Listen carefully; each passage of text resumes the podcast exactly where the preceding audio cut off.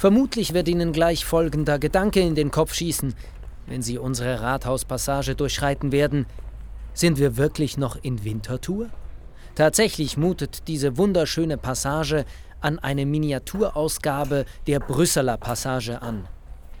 Und legen Sie ruhig auch einmal den Kopf in den Nacken, wenn Sie die Rathauspassage besichtigen, werter Besucher.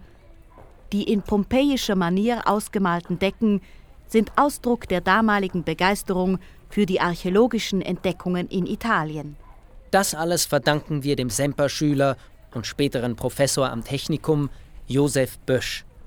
Der im Stil der Neurenaissance gehaltene Rathausdurchgang wurde im Jahr 1874 fertiggestellt.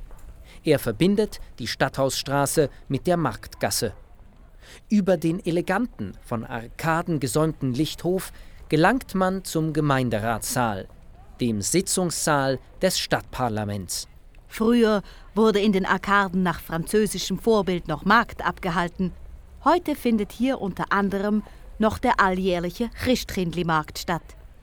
Wenn wir die Passage durchschritten haben, gelangen wir wieder auf die Marktgasse.